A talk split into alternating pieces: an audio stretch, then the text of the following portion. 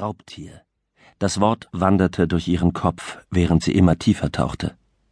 Sie erreichte das Korallenriff, ein blaugrünes Universum aus sonderbaren fingerartigen Strukturen, die von farbenfrohen Fischschwärmen durchzogen waren, deren zuckende Bewegungen ganz eigenen physikalischen Regeln folgten. Sie wedelte einen Schwarm kleiner blau-gelber Fische beiseite und tauchte tiefer. Schließlich entdeckte sie eine bekannte Korallenstruktur und nur wenige Meter links davon musste der Grotteneingang sein. Sie glitt an einer großen Koralle vorbei und sah tatsächlich nur unweit davon den dunklen Schatten des Eingangs.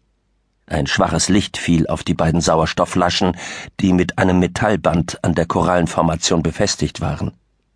Die zwei Tauchermasken und Mundstücke schwebten im Wasser wie schwarze Seeanemonen. Hastig zog sie sich eine Maske über das Gesicht, legte den Kopf in den Nacken, lockerte den unteren Rand der Taucherbrille und blies Luft durch die Nase. Maskenleerung, dachte sie. Danach drückte sie die Maske fest aufs Gesicht, drehte das Luftventil auf und nahm einen ersten Atemzug. Es fühlte sich göttlich an. Sie löste die Taschenlampe, die mit starken Magneten auf der Rückseite der Flasche befestigt war, und leuchtete die Grotte ab. Raub Tier, dachte sie. Das war das Codewort für den sofortigen Aufbruch. Was hatte er entdeckt? In diesem Augenblick wurde das Korallenriff von den Detonationen erschüttert. Zweimal in schneller Folge.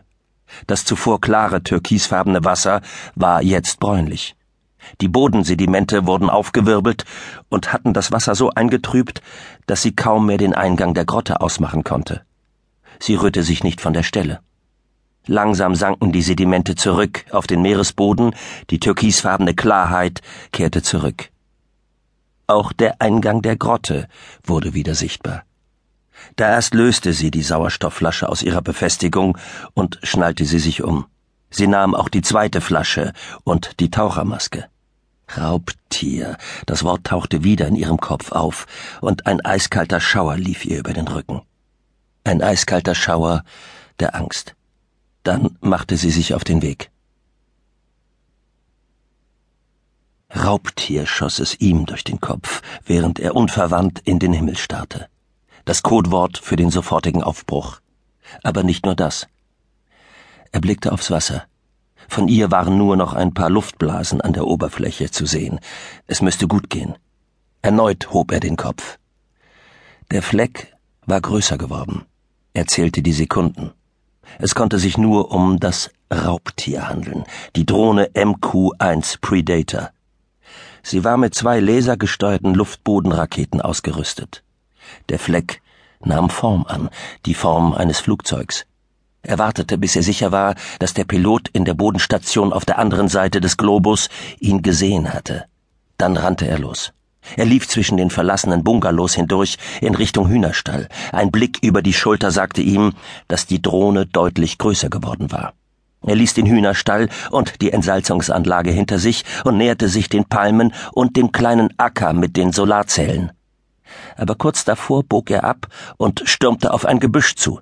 Ein zweiter Blick verriet ihm, dass die Drohne ebenfalls den Kurs gewechselt hatte und dass sie sehr nah war. Er erreichte das Gebüsch. Hinter ein paar Pandanussbäumen kauerten Gestalten. Er warf sich hinter die buschigen Pflanzen und griff gleichzeitig nach einem Seil, das in dem sandigen Boden verborgen war. Auf dem Bauch liegend hob er den Kopf und sah in den Himmel. Das Raubtier war gefährlich nahe. Die Drohne korrigierte ein letztes Mal ihre Flugrichtung. Die Raketen saßen am Rumpf der Maschine. Zwei Sekunden, sagte er sich. Das digitale Signal von der Bodenstation zur Drohne hat eine Verzögerung von zwei Sekunden.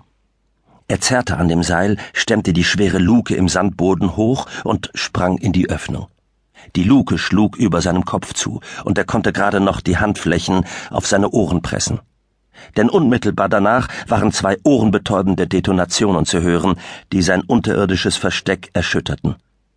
An den Rändern der Panzerluke rieselte feiner Sand zu Boden. Er kroch zum Kommandostand, packte den Joystick und fing die Drohne in dem Moment mit der Kamera ein, als diese einige hundert Meter von der Insel entfernt abdrehte. Das Raubtier kam wieder zurück. Er hörte, wie die Drohne über seinen Standort flog und sah sie in niedriger Flughöhe an der Kamera vorbeischweben